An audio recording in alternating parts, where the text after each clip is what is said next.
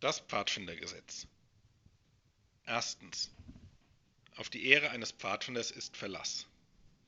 Zweitens. Der Pfadfinder ist treu. Drittens.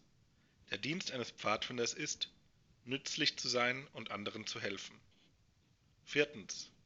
Der Pfadfinder ist ein Freund zu allen und ein Bruder zu jedem anderen Pfadfinder.